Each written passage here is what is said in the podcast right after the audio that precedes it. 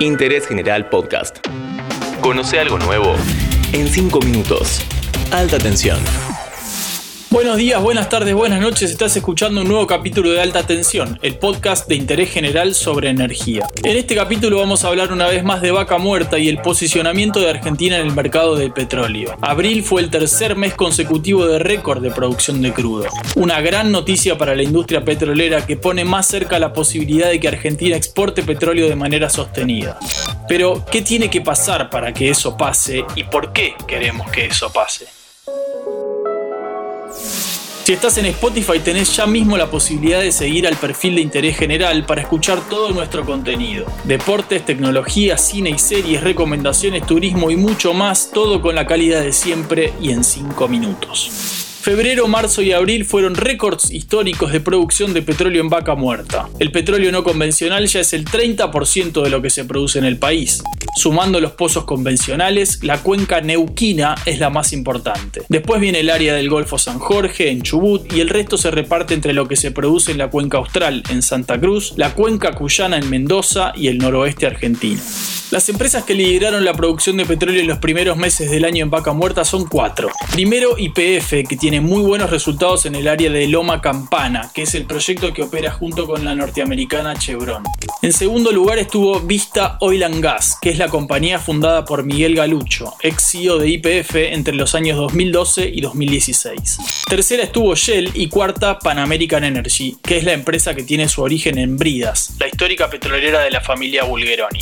El caso de Vista es interesante además porque es una empresa independiente, muy joven y se consolidó como la principal exportadora de crudo de vaca muerta.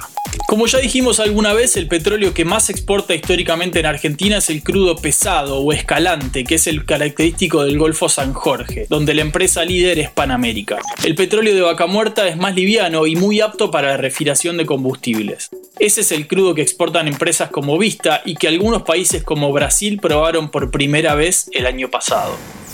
Este panorama de récords y exportaciones es muy positivo, pero mirando un poquito más adelante la cosa no es tan sencilla. Según la Secretaría de Energía de Neuquén, en 2021 hay comprometidas inversiones por 1.900 millones de dólares para el petróleo de vaca muerta. Un poco menos de la mitad de lo que se va a invertir en toda la industria entre petróleo y gas en todas las cuencas del país. Más o menos 4.000 millones de dólares.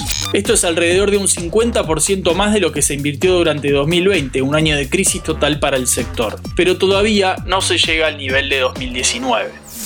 Según los especialistas, los resultados que tenemos en 2021 son fruto de las inversiones hechas hace pocos años. Y lo que se ve es que si no crece el ritmo de inversión, tarde o temprano va a caer el ritmo de producción.